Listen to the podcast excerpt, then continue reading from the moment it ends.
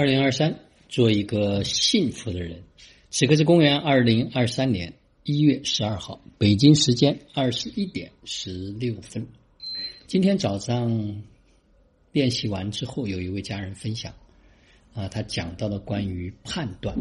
实际上，在生活过程中间，我们往往会做出一个判断，然后我们去证明我们的判断是对的。那这样呢，就没有机会能够看到背后的真相。所以，我们的小蓉蓉在总结的时候，他讲了一句话，他说：“判断是最大的限制，语言有非凡的魔力，是祸是福，一念即达，心怀感恩，连通天地。”啊，每天早上的这个家人们分享完之后，啊，我们的小蓉蓉进行的这个总结啊，每一次都特别的精妙和精准，啊，用词啊，真的可以细细的去品味它。我还是接着讲这个判断，大家有没有发现，在生活过程中间，因为我们有一些经验，我们有过往的一些认知，所以我们很快对一个人或者对一个事情。会做出自己的一个判断。当我们判断完之后呢，我们就会极力的想要去证明我们的判断是对的，啊，这就非常可怕。当我们一旦判断完之后，我们就没有机会看到背后的真相。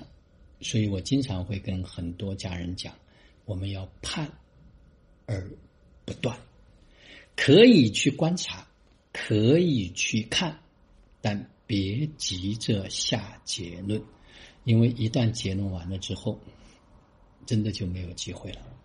所以就要保持一种弹性。